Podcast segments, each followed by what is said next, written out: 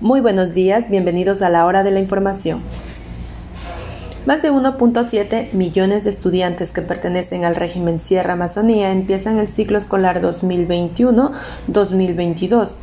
Este miércoles 1 de septiembre del 2021, la ministra de Educación, María Brown, informó que en este régimen hay 1.935 instituciones educativas con autorización para hacer uso progresivo de sus instalaciones a escala nacional. Cada día, señaló, aumentarán más planteles a esta lista, a la que pertenecen 172.992 estudiantes que inician con este ejercicio y los planteles pueden ir agregando siempre y cuando se respeten los aforos y protocolos establecidos en el Plan Institucional de Continuidad Educativa. Entre los protocolos, la titular de la cartera señaló que entre estudiantes, docentes, personal administrativo deberán mantener el 2.5 metros de distancia.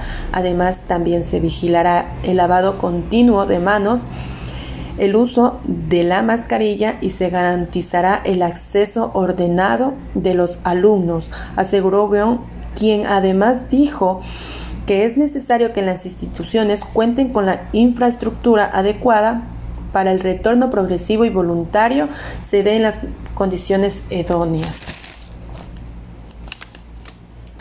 Las instituciones educativas particulares y fiscomisionales, por su parte, mantienen con las mismas pensiones y matrículas desde el año 2019, señaló la ministra de Educación.